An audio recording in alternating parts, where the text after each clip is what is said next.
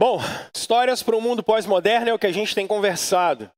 E hoje a gente conversa sobre uma outra história em Lucas capítulo 16. E o tema que eu quero conversar com vocês hoje é: certa vez um homem era infiel. Lucas capítulo 16 vai ajudar a gente.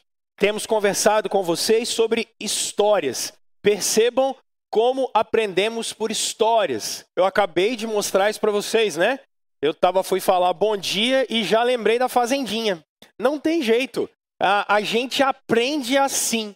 A gente aprende muito mais fácil, com grandes narrativas. É assim que a gente aprende.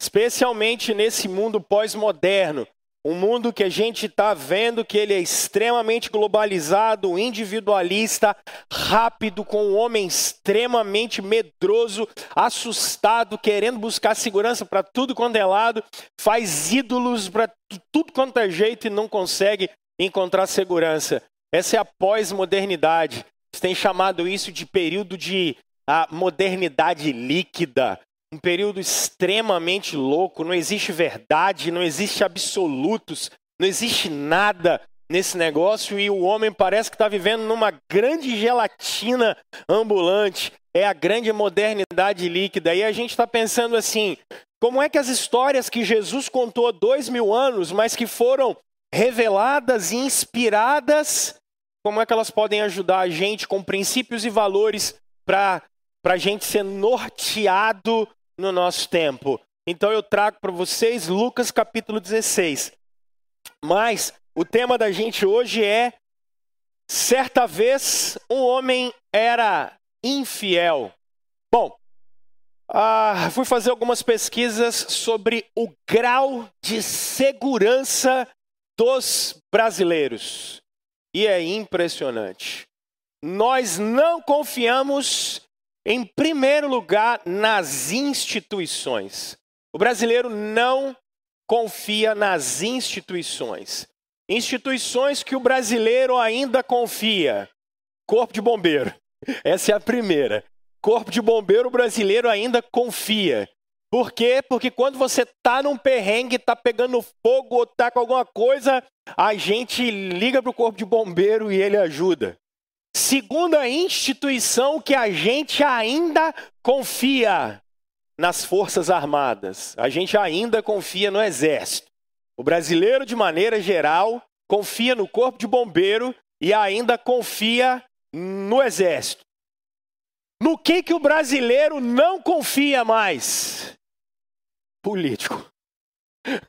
A gente não confia. As pesquisas mostram que a gente não confia em político. De jeito nenhum.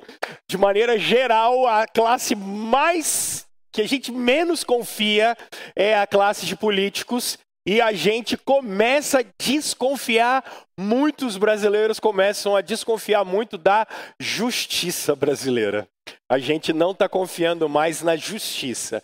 O pessoal está tendo muita dificuldade em pensar assim: olha, vai julgar uma causa. Aí a gente começa a sensação do brasileiro nas instituições é de que a gente não está podendo mais confiar no judiciário, não está podendo mais confiar em justiça. Então, a gente observa que, por um lado, a gente confia em instituições que vão nos trazer proteção, via de regra. Lembrem que eu tenho falado com vocês que o homem pós-moderno é um homem medroso. A gente confia em quem vai trazer proteção para nós. Mas, por outro lado, a sociedade brasileira não confia em alguma coisa que vá trazer alguma segurança para a gente ou alguma coisa que vai melhorar a vida da gente. A gente não confia em. A sociedade brasileira, nesse momento, não tem confiado em classe política e está com muita dificuldade em confiar no judiciário. O que, que isso significa, gente? A gente vive uma crise de segurança. Mas por quê? Porque a gente vive desconfiado a todo momento. A gente tem desconfiança de tudo. A gente tem desconfiança de todos. Se você perguntar para as pessoas que moram em Campo Grande e saem para trabalhar às seis horas da manhã e vão pegar ônibus, qual é o maior medo que elas têm? Tá vendo? ser assaltado. É isso mesmo. E o pessoal tem medo de ser assaltado e ser roubado, especialmente celular, documentos. A gente tem uma crise, é uma crise mesmo na sociedade. É uma crise em que a gente tem medo das pessoas, porque a gente a, a gente não está conseguindo mais olhar para o outro e se sentir seguro. A gente não está conseguindo olhar para a sociedade e se sentir seguro. Medo. Olha só, é, quando você foi, foi renovar o seguro do seu carro, olha que coisa curiosa, isso acontece no Brasil. Quando você foi renovar o seguro do seu carro, o que, que aconteceu? Seu seguro fica mais barato ou mais caro se você tem portão eletrônico ou não. Já parou para pensar nisso? Sentimento de insegurança. Sentimento de insegurança. A gente não está conseguindo confiar uns nos outros, porque os seres humanos têm se mostrado extremamente egoístas, violentos e a gente não pode confiar uns nos outros. Isso é um retrato. Agora, o que eu quero mostrar para vocês quando eu trago essa reflexão? Vocês precisam entender que, olha, olha onde a gente está indo. Uma crise de segurança, uma crise de confiança uns nos outros, faz com que a gente, por exemplo, só confie nas, nas Forças Armadas ou nos bombeiros. Mas a gente não confia, por exemplo, em políticos e no judiciário. Uma crise de confiança faz com que o seguro do seu carro fique mais caro. Você paga o seguro mais caro, porque você não tem confiança, não tem segurança, não dá para confiar em quem está do lado. Uma crise de confiança faz você sair de dentro da sua casa e morrer de medo de ser assaltado de manhã cedo, quando você vai pegar o ônibus. Uma crise de confiança faz você morrer de medo de segurar a bolsa ou vai sair de noite e não tem segurança. Percebam, gente, que confiar na nossa sociedade é tudo. E se nós não tivermos confiança, a gente fica assim. Só que o que está acontecendo? As pessoas, na verdade, a gente está vivendo uma crise de confiança não é necessariamente nas instituições. Pensem que instituições são formadas por pessoas. Somos nós que formamos essas instituições. O que está acontecendo é uma crise de confiança umas pessoas nas outras. É, o meu grande desafio na hora de pregar é tentar fazer a Bíblia ficar muito palatável para o seu dia a dia ela ficar muito fácil para você poder ver os princípios da Escritura no seu dia a dia. Bom, vocês cresceram dizendo assim, ó, eu quero que o meu filho, especialmente vocês mais velhos, eu quero que o meu filho tenha uma coisa que eu não tive. O que, que vocês mais velhos não tiveram? Coisa que as gerações mais novas têm. Chance de estudar, por exemplo. Então a gente quer botar os nossos filhos na escola. Eu sou o único que ficou assustado com o que aconteceu sexta-feira no Espírito Santo. Vocês viram aquele menino, menino de 18 anos entrando na escola querendo matar todo mundo? Olha que loucura, cara. Os caras amarraram o menino. Você vê uma crise de confiança. Aí perguntaram para ele assim, mas por que, que você fez isso, cara? Ele, não, isso aqui é uma estrutura de poder dominadora, vocês deixam todo mundo burro. Então eu vim aqui, Aí não dá para saber se o menino tem problema de cabeça ou não, a justiça que julgue. Mas percebam, irmãos, a escola, que é um lugar seguro, a gente está vivendo uma crise de confiança entre as pessoas. Os seres humanos não têm se mostrado fiéis uns aos outros. A gente tem se mostrado violentos uns com os outros. A gente tem se mostrado egoístas uns com os outros. E isso é algo que a Bíblia já mostra para a gente há muito tempo. Mas eu quero contar uma história para poder começar. Diz, conta-se a história que uma ilustração disse de uma mulher que converteu num país extremamente frio, num lugar extremamente frio e difícil acesso, difícil viver. O marido dela, um cara não crente, muito ruim, não era um cara bom e ela se converte e ela começa a ir para a igreja e o marido começa a falar assim: "Você não vai para a igreja, você não vai para a igreja, você não vai para a igreja, você não vai para a igreja". E ela nesse sentido resolveu desobedecer o marido: "Eu vou para a igreja". E toda vez que ela chegava em casa, ela chegava em casa da igreja e ele sempre brigava com ela, até que teve certa vez um inverno extremamente rigoroso. Ele chegou e ele falou: se você for para a igreja e se você voltar, você não vai entrar em casa. E com um inverno extremamente rigoroso, o que, que vai acontecer? Ela chega em casa, depois do culto, e ela dá com a porta fechada. E ele, ela bate na porta, ele não abre a porta. Ela fica do lado de fora e ela deita na, na porta de casa. E ali fica a noite toda, frio, madrugada dentro. Frio, frio, frio, frio, frio, frio, frio, frio. E ele acorda pela manhã, e quando ele acorda pela manhã, ele abre a porta. Meninas, se fossem vocês, aonde vocês iam estar?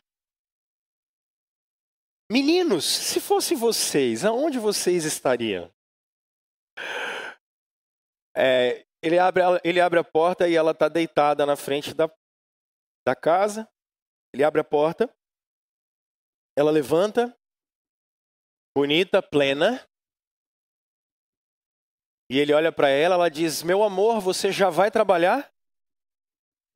Ele disse: Já estou saindo. Ela falou: Não, peraí, eu tenho que fazer seu café da manhã antes. Aí, vou fazer o café da manhã. É, não, cadê suas botas? Espera aí que eu tenho que limpar. Eu tenho que ajustar. Eu tenho que acertar. Espera aí, cadê seu casaco? E aí, conta a história que ele sai de casa e vai trabalhar e ela continua em casa. É, no século 21, a história agora, como é que é? É patriarcado e só isso, né? O que, que essa história quer contar é o seguinte: você só pode dar aquilo que você recebeu. Anota isso. Você só pode dar aquilo que você recebeu. Você dá aquilo que você recebe. Se fosse no nosso tempo, ela já tinha ido embora, arrumado dois e ido embora. Não se preocupe com a mulher, ela não é o importante aqui da história. O importante da história é você só dá aquilo que você recebe. Ela não recebeu do marido, ela recebeu de Deus. Ela recebeu de Jesus. Ela recebeu do perdão de Jesus. E como ela recebeu do perdão de Jesus, ela é capaz de dar. Ela é capaz de fazer. Não importa o que foi feito com ela, ela é capaz de dar porque ela entendeu que ela recebeu de Jesus. Quando eu falo com vocês hoje sobre um homem que é infiel, numa sociedade em que as pessoas não são fiéis, numa sociedade em que as pessoas não são confiáveis, o que se espera de vocês? O que se espera de cristãos? Que você dê o que você recebeu. Que você seja aquilo que você recebeu. Porque cristãos provam não de uma sociedade infiel. Cristãos não provam de uma sociedade insegura. Cristãos não provam de uma sociedade que não é confiável.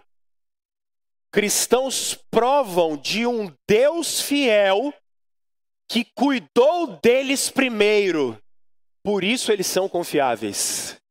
Cristãos provam da fidelidade que Deus teve e tem com eles, e porque nós recebemos, nós damos. Porque nós fomos agraciados, nós damos.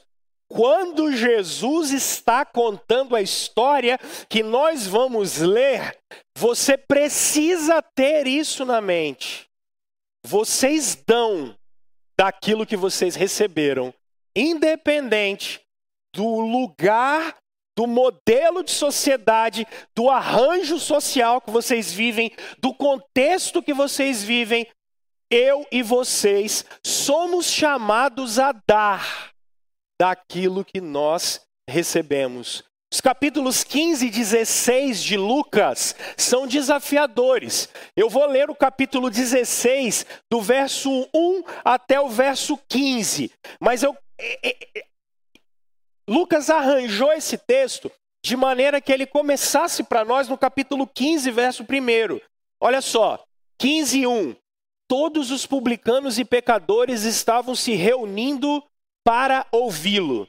Mas os fariseus e os mestres da lei o criticavam, dizendo que ele recebe pecadores e come com eles. Então, Jesus vai contar no capítulo 15 aquela parábola da mulher, da, da, da dracma, do filho pródigo, tudo aquele negócio. Quando ele chega no capítulo 16, agora ele muda. Porque Jesus, no capítulo 15, ele está falando de um princípio que é: Deus não abre mão dos seus filhos. Agora, no capítulo 16, Jesus está querendo organizar o discurso de maneira que ele diga: o que ele espera dos seus discípulos é fidelidade. E para isso, ele vai contar uma história de um administrador infiel. Observem isso, meus irmãos. Jesus disse aos seus discípulos, capítulo 16, verso 1, nós vamos até o 15.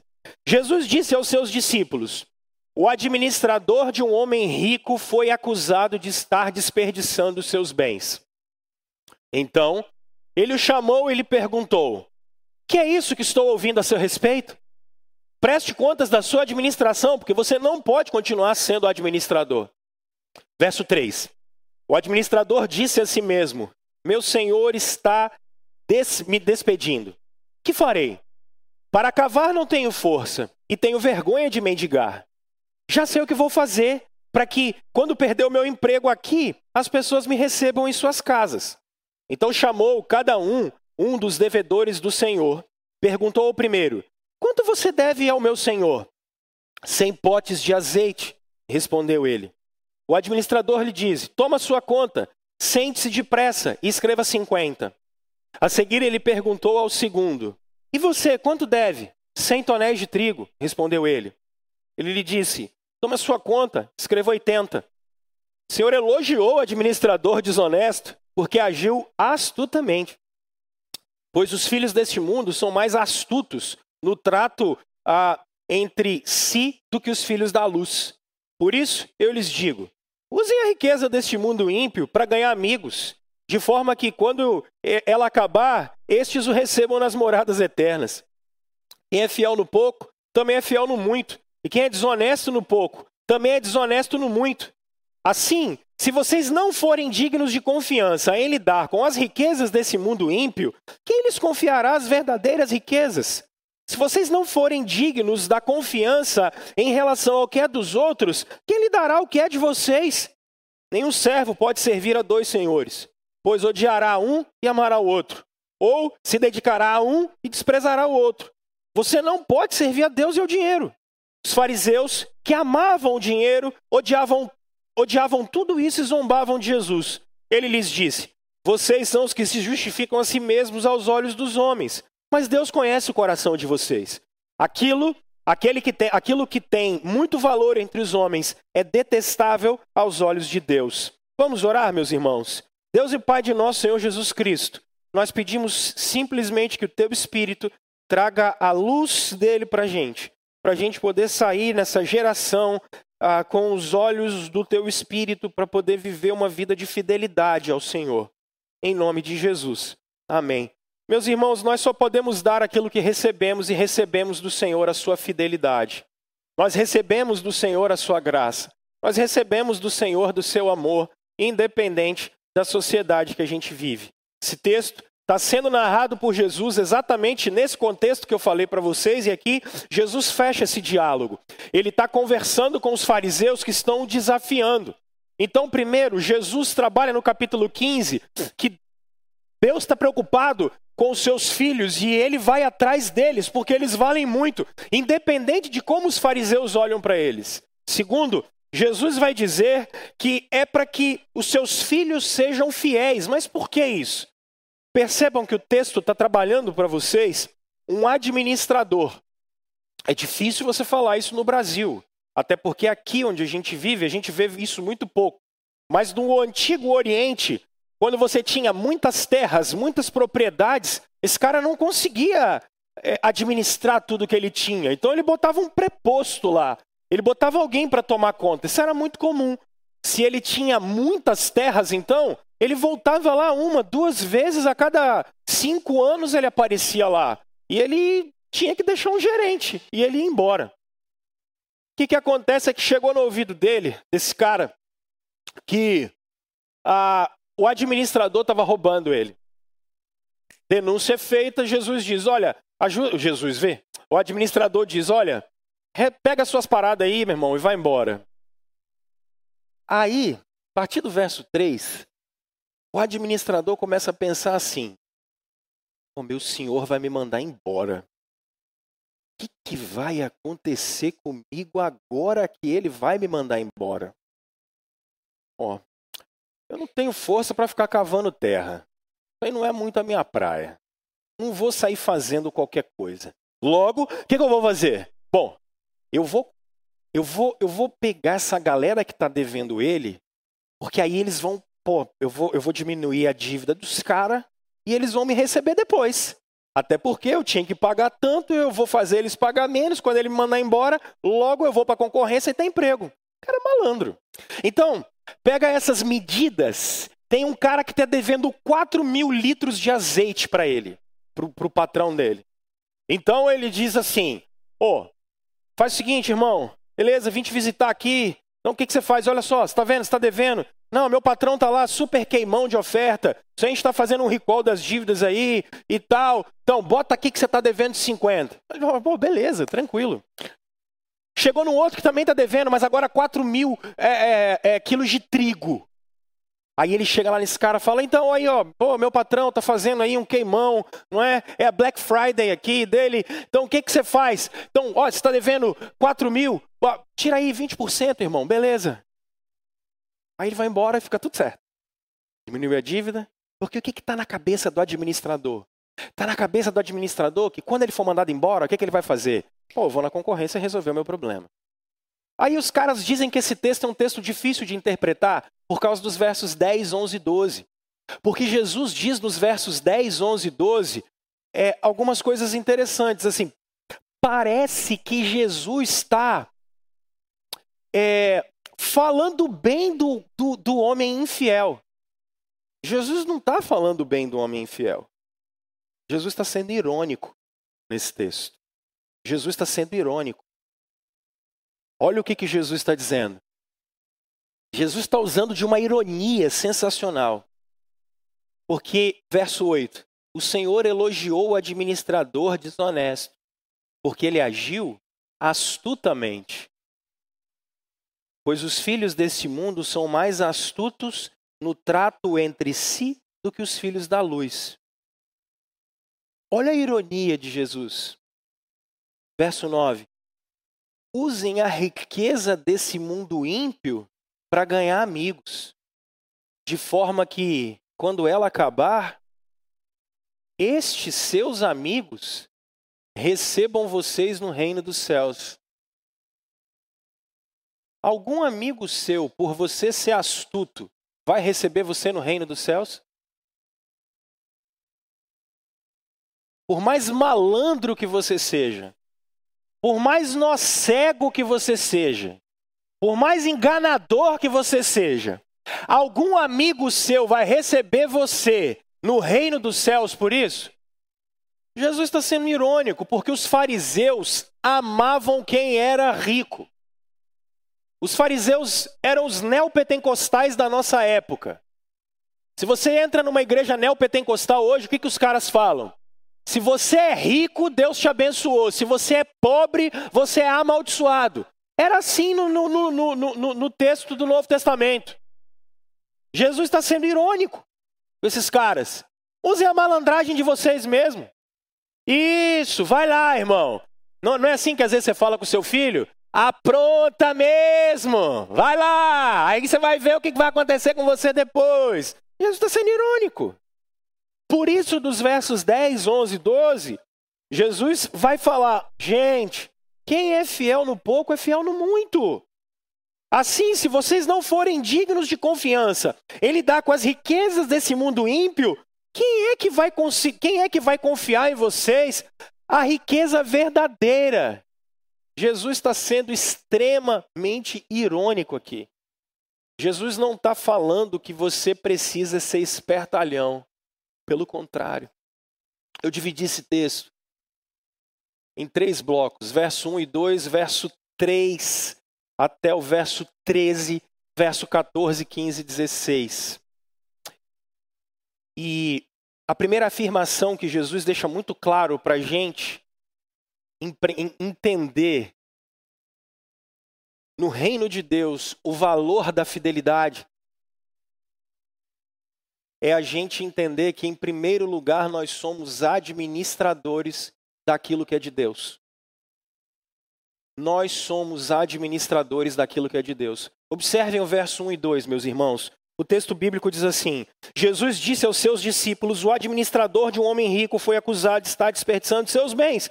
Então ele o chamou e lhe perguntou: O que é isso que eu estou ouvindo a seu respeito? Preste contas da sua administração, porque você não pode continuar sendo o administrador. Tem um comentário bíblico muito bom, que é o comentário bíblico da reforma, e ele, ele, ele divide esses bens em três, três categorias de bens. Olha, olha o Salmo 24, verso 1 para mim. Observem para mim o Salmo 24, verso 1.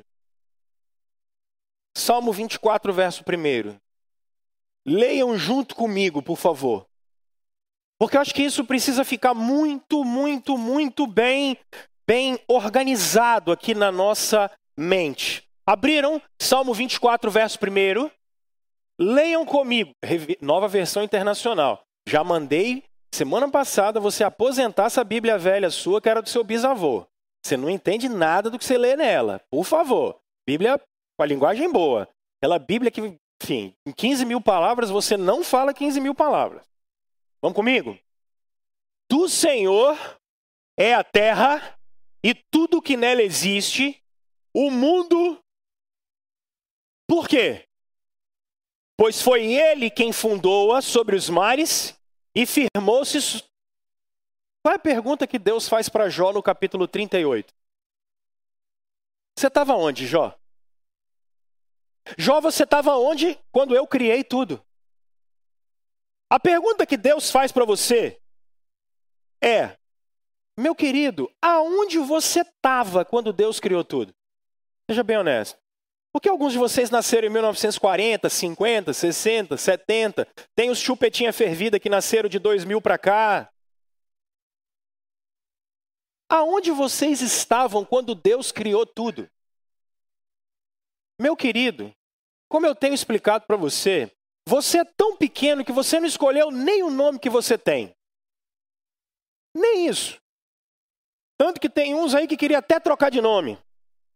Porque nem isso você tem. Porque do Senhor é a terra e tudo que nela. E aí, qual é o argumento de Deus? Cara, ele criou tudo. Nós não temos nada. Nem Madalena escolheu o nome dela. Nem ela. Eu, queria, eu sei que vocês queriam que fosse Ibrahim. Mas não. Não é.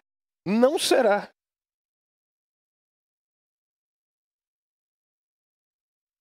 tudo que você tem é dádiva de Deus. E esse comentário bíblico da reforma é legal porque ele pega o que, que os principais reformadores falaram sobre cada assunto. E sobre esse assunto da soberania de Deus, ele diz que o que é de Deus? Primeiro, Deus comunicou a vocês bens espirituais.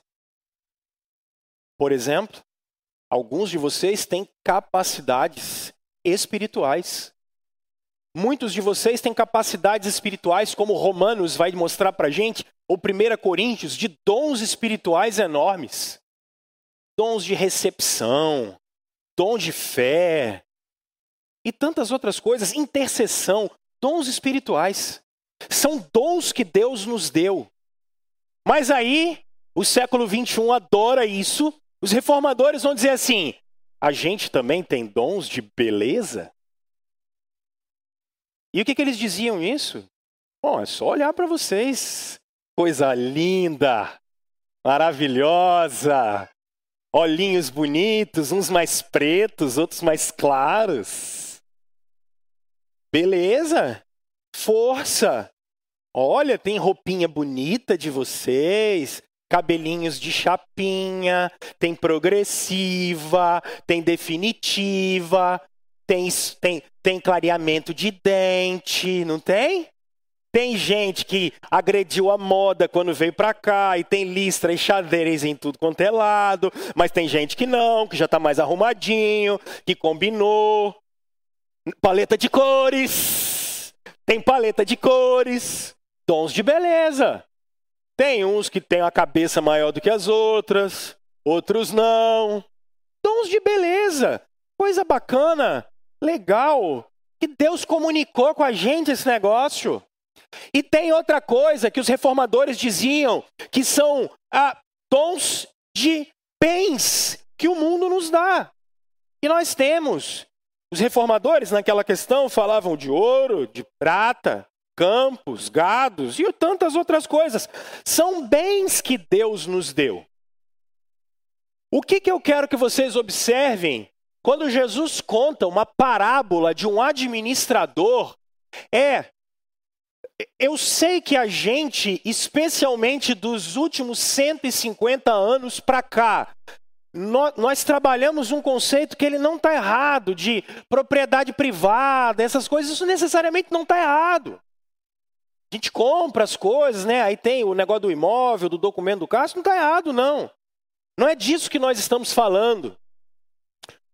O que nós estamos falando é que, independente de se aquilo é meu ou não, se eu comprei ou não comprei, se eu paguei ou não paguei, o que eu preciso entender? Isso é de Deus. Isso é de Deus. Não é meu. Isso é empréstimo. Isso foi dado para ser administrado. Então, o que, que eu quero que vocês percebam? Seja na área dos nossos bens materiais, que são os únicos que a gente se preocupa hoje sejam na área dos nossos dons de beleza, que também são os únicos que a gente se preocupa hoje. Sejam os nossos dons espirituais, que a gente não se preocupa hoje. Não é seu, é de Deus. A gente não pode esquecer isso. Por quê? Porque se eu respondo primeiro quais são esses dons, eu preciso eu, eu preciso responder para vocês o seguinte: o que, que isso tem que gerar na gente? E o que que, o, o que que isso tem que gerar em você? Opa, em primeiro lugar, gratidão. Gratidão. Porque observe, o John MacArthur fala isso de uma maneira muito bacana. Deus podia ter olhado para o pó da terra e ter feito o que, por exemplo? Deus podia ter olhado para o pó da terra e feito filhos. Deus podia ter feito isso. Deus não precisava, meninas, fazer o ventre de vocês fértil. Deus não precisava dar para vocês glândulas mamárias, olha que nome bonito, né? Para vocês darem de mamar para as crianças, para gerar afeto. Deus podia ter olhado para o pó da terra e feito assim, ó. Ou ele podia ter feito um monte de réplica de Adão, se ele quisesse. Mas ele não quis fazer isso. Ele quis fazer a gente participante da obra da criação dele. Isso John MacArthur fala, eu acho maravilhoso. Porque é dele, mas ele resolveu fazer com que a gente fosse participante. Olha que loucura isso. Olha que legal. O que eu quero que vocês compreendam isso? Irmãos, nós precisamos ser extremamente gratos a Deus. Gratos gratos a Deus por tudo que nós temos. Às vezes a gente olha para nossa aparência física. Vocês já viram como é que a cultura faz com que você se odeie? É uma coisa absurda. Eu, então, estou ferrado. Dia desse eu estava sentado na mesa com os amigos, o cara me olhou de trás, ele falou: Ei, você vai botar cabelo não? Falei, isso significa aqui? É o tempo todo. É o tempo todo a gente olhando para nossa beleza e não está satisfeito. Não está satisfeito com o cabelo que tem, não está satisfeito com se tem uma barriga a mais, porque alguns de nós têm uma barriga a mais, né? tem uma aqui e outra em cima. Tem uns que tem umas três, umas quatro, cinco. A gente não está satisfeito com nada. A gente não está satisfeito, menina, não estou gostando da grossura das minhas pernas. Nosso pai, olha, aí uns têm perna fina demais e acha ruim, o outro tem perna grossa demais e acha ruim. Aí o cara tem o pé grande demais e fala que tem pé de pato. O outro nunca está satisfeito com o corpo que tem. Nunca está satisfeito com a beleza que tem. Nunca parou e olhou para Deus e disse: Eu sou grato pelo que eu sou. E aí o Tim Keller diz o seguinte: sabe por que a gente não é grato? Porque a gente acha que Deus errou.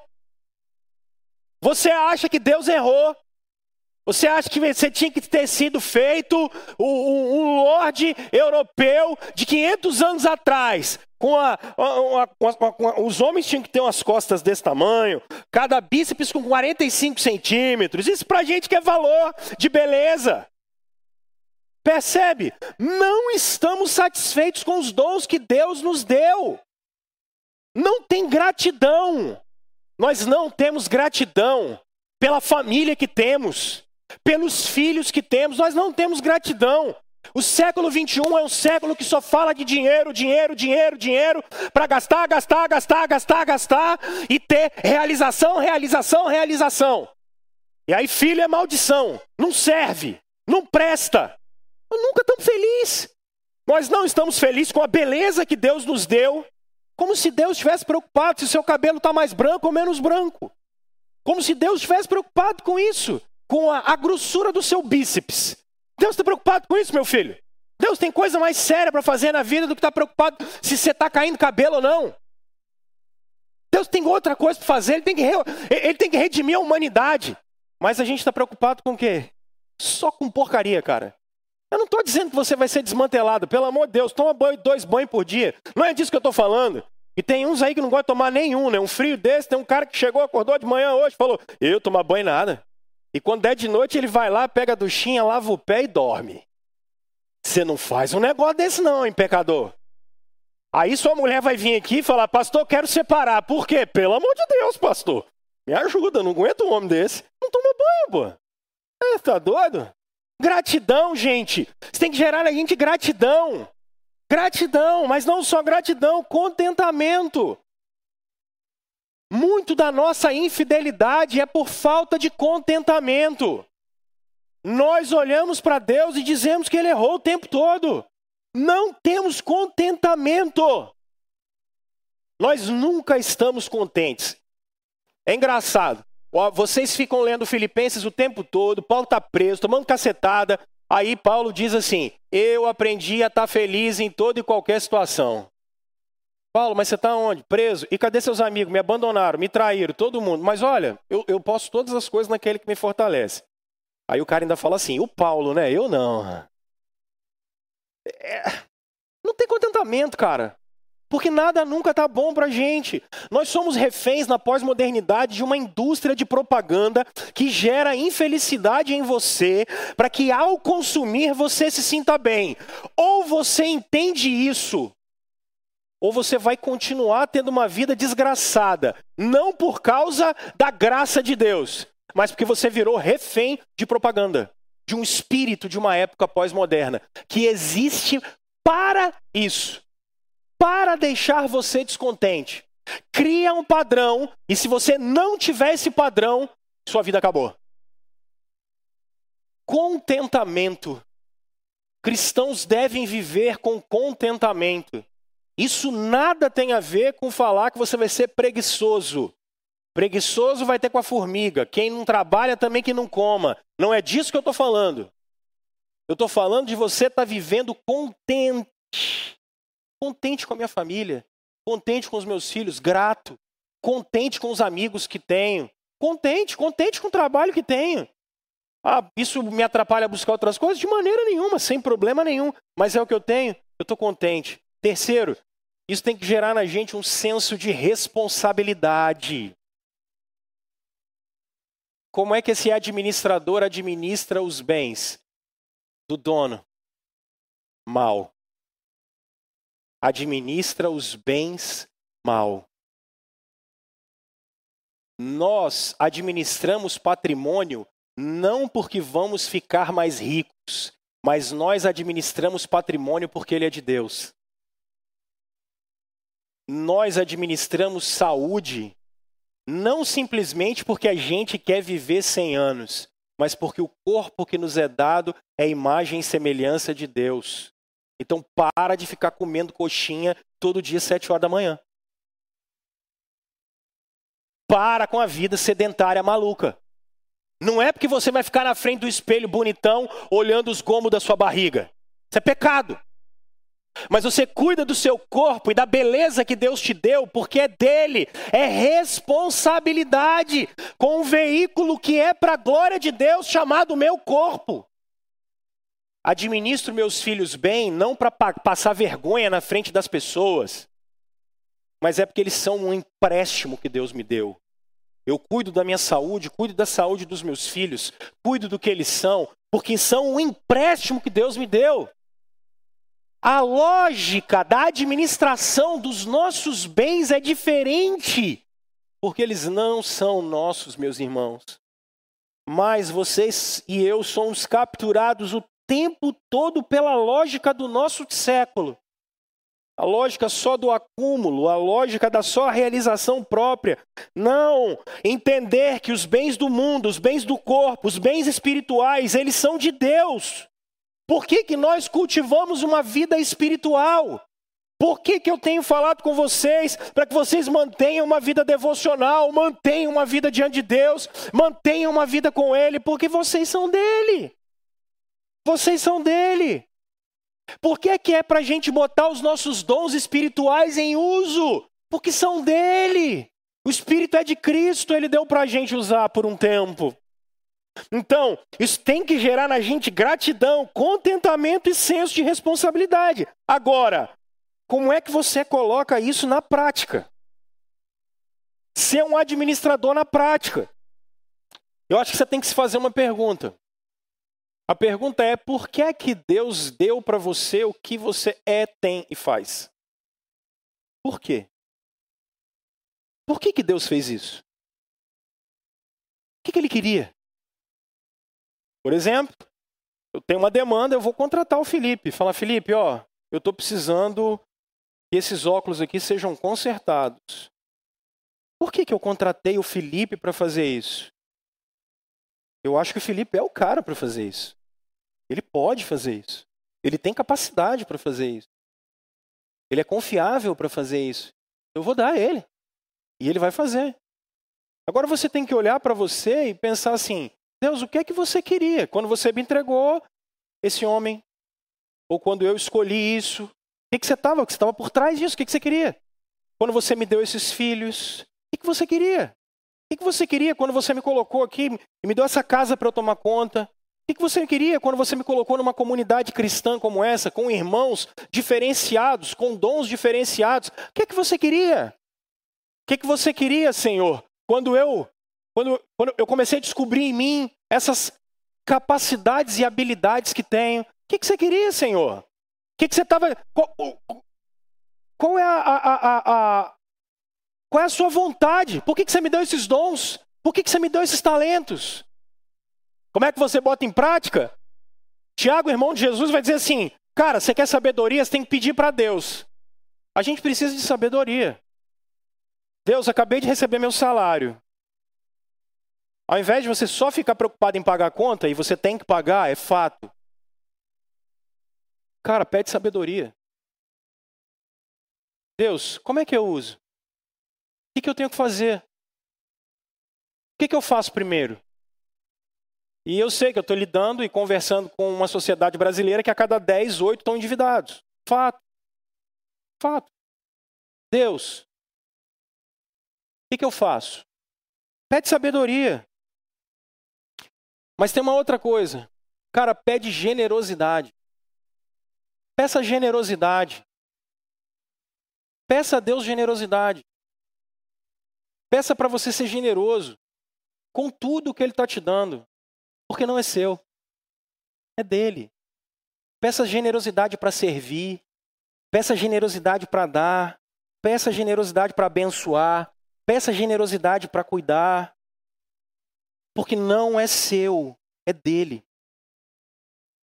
Segunda afirmação que Jesus faz para a gente, observem dos versos 3 a 12, que agora, se primeiro tudo é de Deus, irmãos, segundo é que fidelidade vai ser um princípio inegociável no reino de Deus.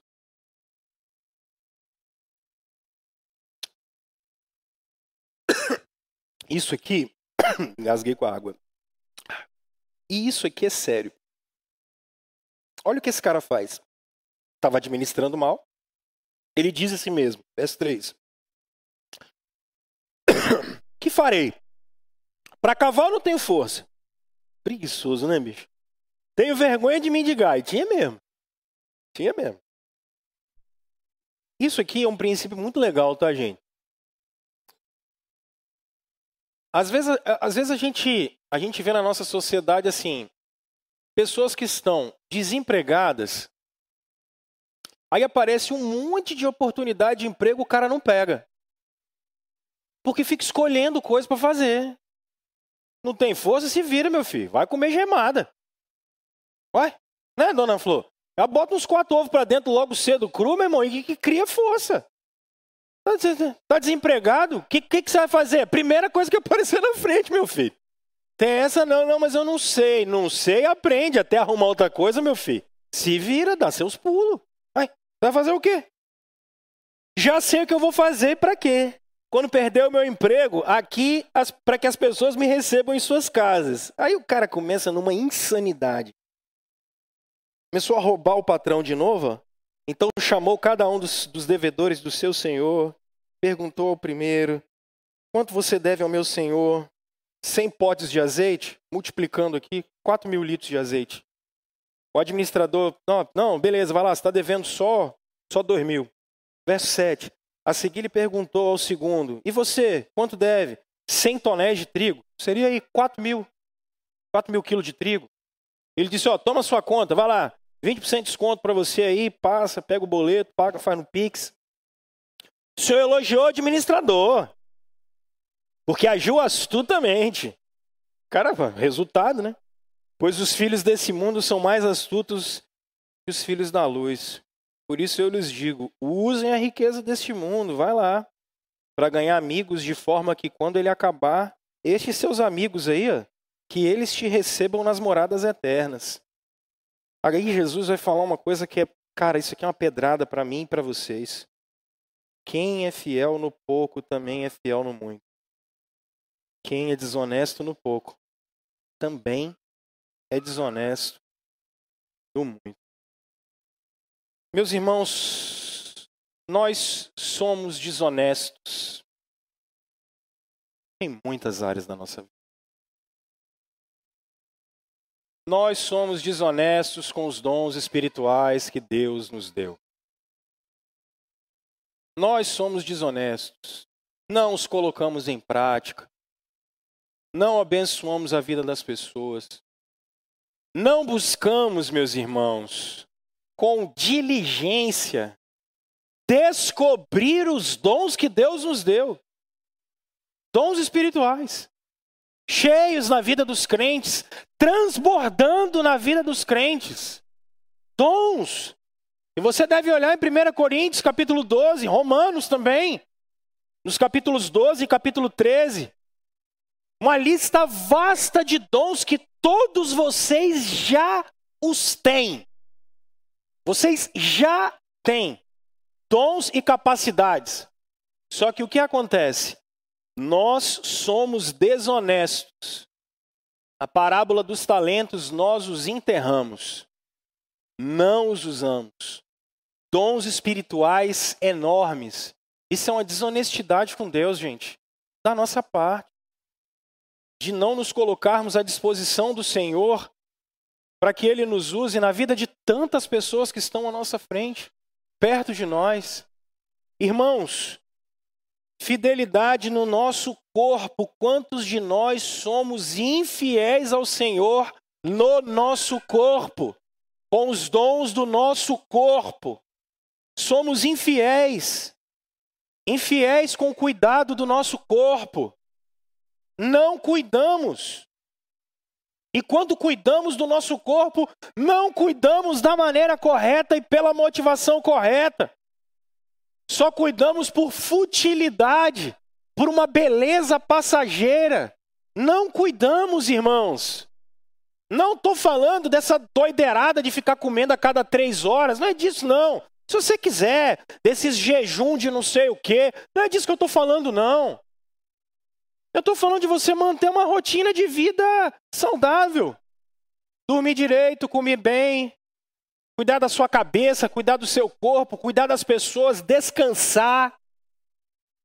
Cuidar do seu corpo. Honrar o corpo que Deus te deu.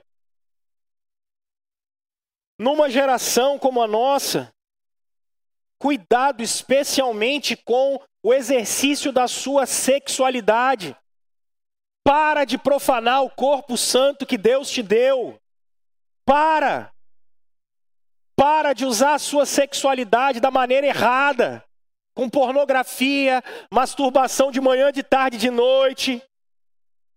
Para de conversar com quem você não tem que conversar a madrugada inteira, o tempo todo, sendo que seu marido está dormindo, sua mulher está dormindo, usando o corpo de maneira errada vendo pornografia o tempo todo, fazendo com que a sua mentalidade fica cada vez mais ah, infantilizada para o conhecimento do seu corpo e da sua sexualidade. Para! Para de profanar o corpo que Deus te deu. Para de agir como uma prostituta ou um prostituto cultual. Para! Fidelidade diante de Deus. Fidelidade diante do Senhor. Fidelidade com os bens do nosso corpo, que é santo, consagrado a Deus, para ser usado para a glória dele, com uma sexualidade santa dentro do casamento, numa relação maravilhosa entre homem e mulher, de reciprocidade, de prazer. Para! Não tenta buscar é, subterfúgio nesse negócio. Para! Porque foi te emprestado para usar, é dele. Até o sexo que você faz é de Deus. É dele. Não é pecado, é bom. Já provei, é legal. Você quer saber uma dúvida? É muito bom. Só que faz do jeito certo, meu filho. Faz do jeito certo. Não dá para ficar relativizando as coisas. Pastor, esse discurso é do século XIX. Maravilha. Suma daqui, porque você vai ouvir isso aqui o tempo todo. Esse é o discurso do Evangelho. Terceiro, irmãos, fidelidade com os bens que Deus te deu, pelo amor de Deus. E aí, deixa eu só explicar isso, porque tem um monte de gente que fica me perguntando de dízimo de oferta. O cara fica me perguntando se depois de Jesus tem que dar dízimo ou não dar dízimo. Ô, oh, cansaço. Sabe por que, que eu canso? Porque a maior parte das pessoas que vem me perguntar isso, se é para dar dízimo e oferta ou dar dízimo depois de Jesus, é porque o cara é enrolado. Ele gastou mais do que ele podia. E aí ele não dá dízimo. Não tem nada, não tem dúvida teológica, não. Não tem dúvida teológica. É porque, como ele já está com 120% da renda dele comprometida, aí ele cria uma teologia para aplacar o pecado dele. A cara de pau é enorme. A cara de pau é enorme. E isso tem que ser dito. Tem que ser dito. Não adianta. Irmãos, dízimos e ofertas não tem nada a ver com a lei de Moisés. Vocês me perdoem. Diz assim, mas como assim, pastor? O primeiro dizimista da história, ele não está na lei de Moisés. Não tinha lei ainda quando os dízimos e as ofertas foram praticados. Como assim, pastor? É porque você não lê a Bíblia. E você fica ouvindo o teólogo progressista do século XXI, neo-ortodoxo bartiano do século XXI. É por isso. Dá uma olhada em Gênesis capítulo 14. Não tem lei. Lei vem Êxodo. A partir do capítulo 20. Não tem lei. E já tem o princípio da generosidade. Em Gênesis capítulo 14, quando vocês observem o verso 20, por favor, abre a Bíblia. Para não vir com cara de pau para cima, não de mim, porque vocês não me devem nada. Só que qual é o problema? Por causa desses demônios da, da teologia da prosperidade, a gente não pode falar. A gente não pode falar nada, porque os caras vivem pedindo dinheiro em igreja. Eu entendo, beleza, mas eu não tenho nada a ver com isso. Não vim pedir dinheiro para vocês. Estou nem aí para isso. Verso 20, capítulo 14. Bendito seja o Deus Altíssimo, que entregou seus inimigos em suas mãos. E o que, que Abraão fez? O que, que Abraão fez? Então por que, que vocês estão apegados à lei de Moisés? Moisés só regulamentou esse negócio. Moisés regulamentou um princípio de 2 Coríntios capítulo 8, que é o princípio de quando nós somos dizimistas e ofertamos, a gente dá dízimo e oferta segundo a nossa prosperidade, de maneira generosa e de maneira regular. É só isso. Não tem lei de Moisés ainda. E o princípio da generosidade, o princípio da prosperidade e o princípio da regularidade está estabelecido. Aí você diz assim: ah, pastor, mas isso é o Antigo Testamento. Tá bom, bonitão, tá bom. Então vamos a Hebreus capítulo 7 ou bonitona. Hebreus capítulo 7. Já que é Novo Testamento, então vamos para Hebreus capítulo 7. Se é para usar a escritura, a gente tem que usar toda a escritura e não um pedaço dela, toda. De Gênesis a Apocalipse. Abraão deu dízimo para quem? Para o Melquisedeque, que era o rei de Salém, que virou Jerusalém. Jesus vai ser sacerdote não da ordem de Levi, Jesus vai ser sacerdote da ordem de Melquisedeque. Verso 1. Esse Melquisedeque, rei de Salém e sacerdote do Deus Altíssimo, encontrou-se com Abraão quando este voltava, depois de, de derrotar os reis e o abençoou. E Abraão fez o que, irmão? Abraão deu dízimo para esse cara. Por quê? Verso 4. Por que, que ele deu dízimo? considerava a grandeza desse homem. Até mesmo o patriarca Abraão lhe deu dízimo dos despojos. Se Abraão deu dízimo a Melquisedeque, porque considerava ele superior, qual vai ser a sua relação com Jesus Cristo, meu filho? Qual vai ser a sua relação com Jesus Cristo? Qual é o problema? O problema é que a gente gasta demais. A gente gasta demais. E aí a gente não é fiel a Deus. Então a gente tem que parar de dar desculpa. Aí a pergunta que vocês ardilosamente me fazem é: eu sou obrigado? Não, você nunca foi obrigado a nada. Você é constrangido, é diferente. O que é muito pior do que ser obrigado. Porque ser obrigado é uma coisa que você é obrigado a fazer, senão você vai ser preso. No Novo Testamento, você é constrangido, porque o Espírito Santo fala para você que é pecado. É pior. O Espírito Santo testemunha com você dizendo: tá errado. Tá errado. Você sabe que tá errado. É muito pior do que obrigação no Novo Testamento. Porque o testemunho é dentro do coração, irmãos. Então para de tentar achar teologia ruim ainda para justificar pecado, cara. Princípios de, de utilização dos recursos no nosso tempo. Cara, tenha um coração generoso.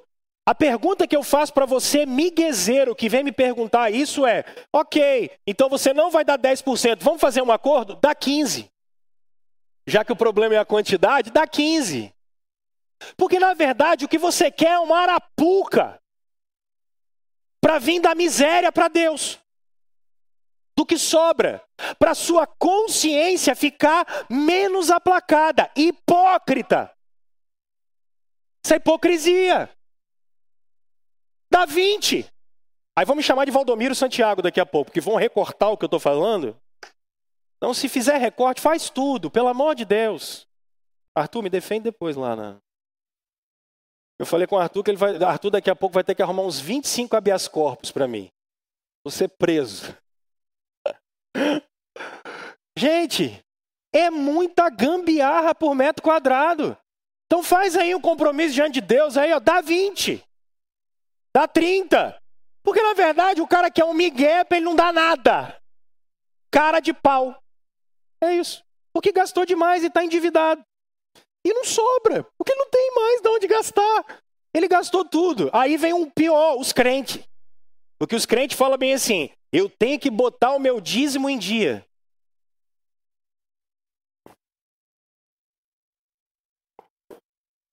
Já eu vou dar entrada na minha aposentadoria, não tem condição não. Jesus não é a Casa Bahia, pelo amor de Deus.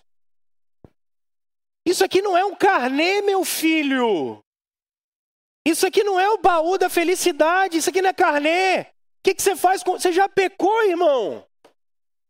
Para de querer ficar dando dízimo de janeiro. Pelo amor de Deus, não dá. Pecado é justificado mediante a fé. Você já fez errado, meu filho. Já bota esse troço na conta da cruz, cria vergonha na cara e começa direito de agora para frente. Vocês não conseguem aplicar a obra de Jesus para nada. Não serve para nada. Você quer pagar a conta do passado mesmo? Vamos começar com qual? Com quantos adultérios você já cometeu? Com quantos assassinatos você já cometeu lá para trás? Isso é só roubo. É como qualquer um. Então pega daqui para frente, agora, eu, vocês, todo mundo que está aqui, no mesmo balaio, Senhor, perdoa a nossa infidelidade. Perdoa. A gente gastou demais. A gente comprou o que não precisava. A gente desenvolveu uma teologia louca da graça, que não é graça, é desgraça. Nós somos pão duro, não somos generosos, amamos mais o dinheiro do que o Senhor. Então, Senhor, a partir de agora, nós vamos botar a vida em dia. Vamos arrumar esse negócio. Mas eu sei. Você vai dizer assim: não, pastor, eu aprendi que eu administro o meu dízimo. Cara de pau. Cara de pau. Você não tem essa autorização. Porque você faz parte de uma comunidade. E você se submete às lideranças que Deus deu para você. Você não tem essa autorização. Ok? O princípio neotestamentário é de que isso era colocado aos pés dos apóstolos. Porque você tem um compromisso comunitário. Você não tem essa autorização. Porque muitos de vocês não estão satisfeitos comigo, aí o que, que você faz? Eu não dou dízimo nessa igreja. Eu acho que você tinha que procurar uma outra igreja enquanto eu estou aqui. Aí depois você volta quando eu for embora. Ou você fala assim: eu não estou satisfeito com o Jader, eu não gosto do que o conselho faz. Para, irmão, para. Você tem um compromisso comunitário. Você tem um compromisso com a sua igreja local. Você não tem essa autoridade. Você está submetido à autoridade de Jesus na vida dos seus irmãos, a tal ponto que o dinheiro não é o seu Deus, pelo contrário. Você entende que na vida da sua comunidade local, ele colocou pessoas para governar a igreja dele. E você entende que Mamon não é o seu Deus. O seu Deus é o Senhor Jesus Cristo, que instituiu inclusive autoridade sobre a sua vida. Agora, eu quero ver nesse mundo individualista se você é capaz de se submeter à autoridade de Jesus e do evangelho dele. E aí, deixa eu falar só da gente. Irmãos, a gente não vive pedindo dinheiro aqui. Você sabe disso? Cada centavo do que se gasta aqui, vocês sabem. Tudo é prestado conta para vocês. Tem um orçamento aí que os presbíteros se matam fazendo. Eu não estou preocupado com dinheiro. Eu não estou preocupado com arrecadação. Eu estou preocupado com você ser fiel a Deus. E preocupado com você ser fiel ao Evangelho. De se submeter a autoridades. De submeter o seu coração em obediência a Deus. Aí o cara fala assim: Tá, pastor, mas tem igreja que só pede dinheiro. Fomos fazer o pré-natal essa semana. Deus é tão maravilhoso que eu parei na frente de uma casa espírita. Qual era a primeira coisa que estava na porta da casa espírita? Faça o seu pix. Eu falei com ela na hora, eu falei, Deus é bom. Porque isso não é privilégio de cristão. Já tive altas conversas com o rapaz da maçonaria, o presidente da loja aqui do lado. Qual a reclamação dele? Rapaz, a galera não contribui não, hein? Vocês acham que sustenta isso aqui? As pessoas. Só que, porque existe os, os, os Edir Macedo da vida, a turma acha que está todo mundo no mesmo balaio e não está. Então ajusta o seu coração.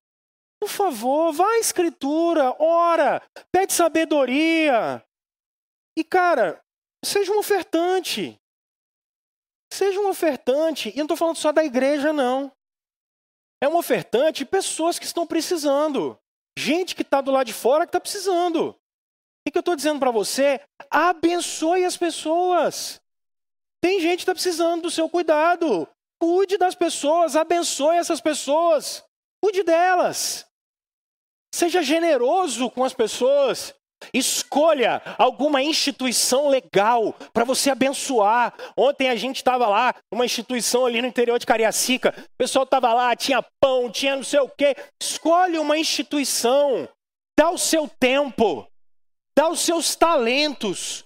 Cuida de pessoas. Seja generoso. Seja generoso com as pessoas.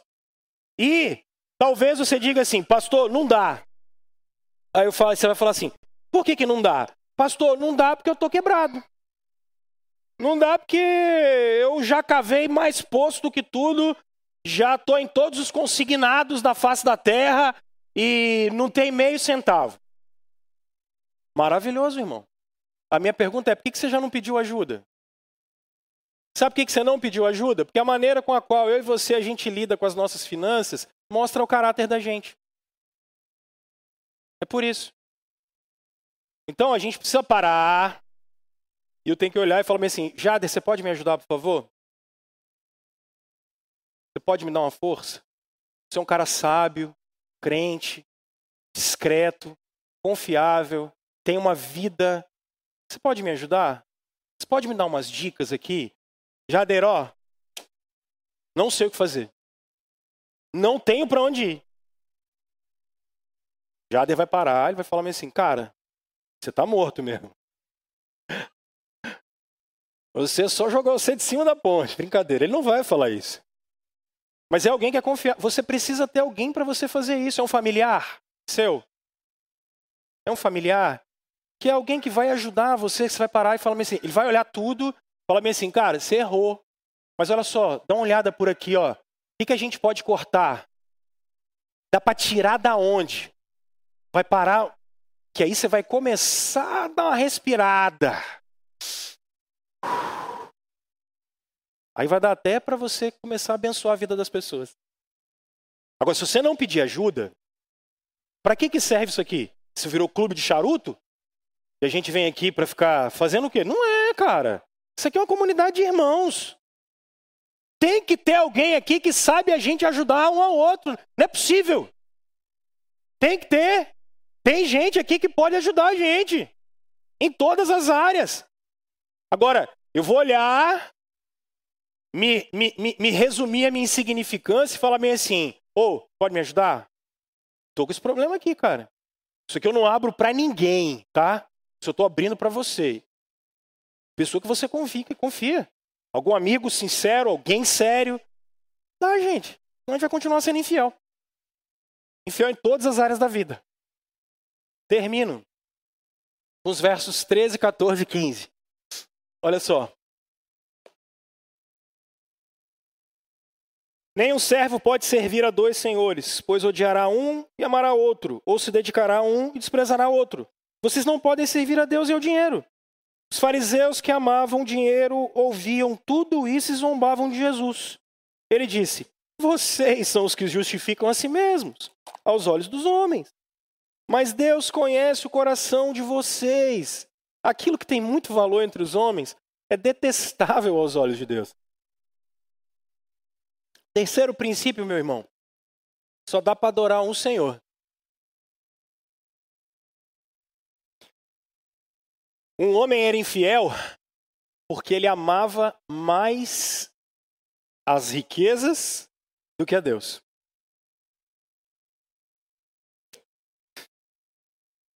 Quem é que você ama? Quem é que você ama? A quem você ama? Irmãos, Dr. Vadislau Gomes, ele ele estuda com o Dr. Jay Adams na década de 60 e 70. E ele tra traz para o Brasil uma coisa que quem dera se nós na igreja descobríssemos isso. Dr. Vadislau faz a anatomia espiritual do coração. Porque na década de 60 e 70 a psicologia está bombando e a palavra de Deus é deixada de lado. Nós não só podemos, como devemos usar a psicologia, mas os nossos princípios são princípios e valores da Escritura.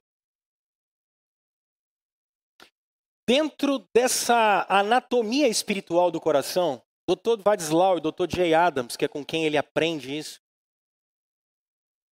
eles analisam que a parte mais profunda do coração de um ser humano, segundo a Escritura, ela é composta por três afetos: fé, esperança e amor.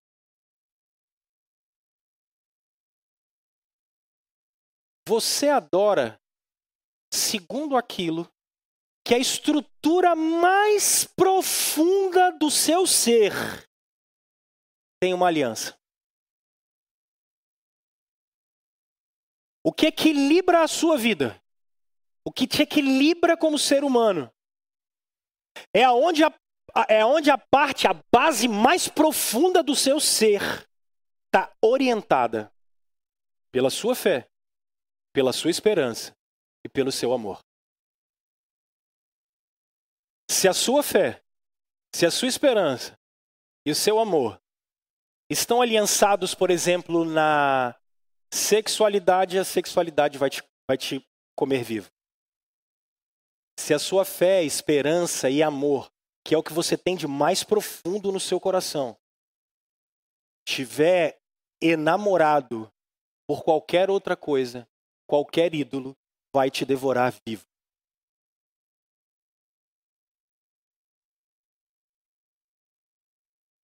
Você vive de acordo com o que você adora.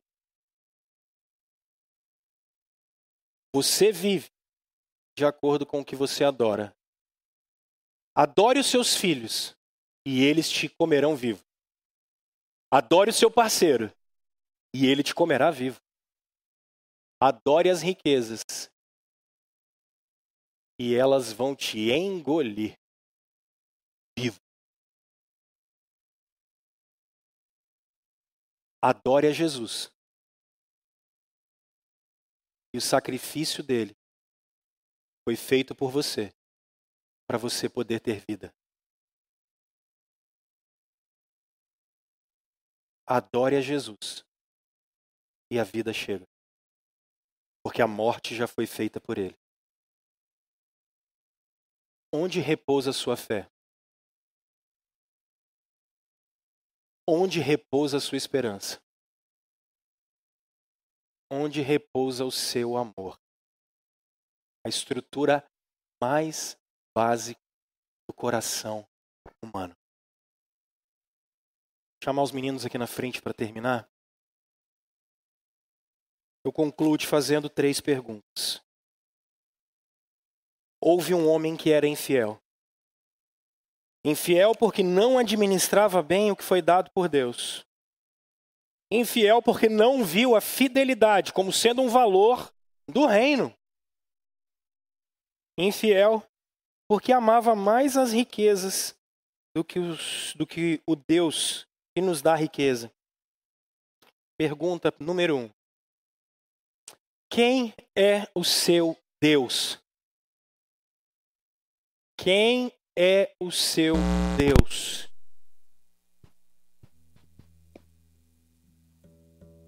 Segunda pergunta. Meu irmão e minha irmã, você tem sido fiel? Você tem sido fiel em todas as esferas da sua vida.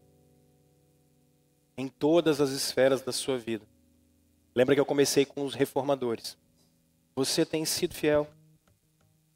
Terceira pergunta: Onde está o teu coração, meu filho?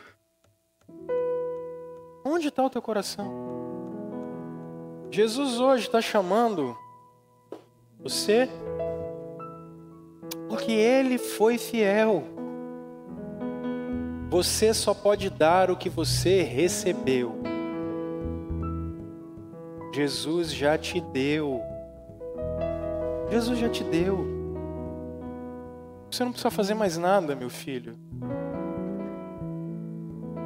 Só vem para Jesus. Você, sua vida, sua casa, você tem, você é, você faz. Vai para Jesus. Vai para Jesus. Deixa Ele guiar o seu coração. Deixa Ele ser o Senhor da sua fé. Deixa Ele ser a esperança da sua vida. Deixa Ele ser o amor da sua vida.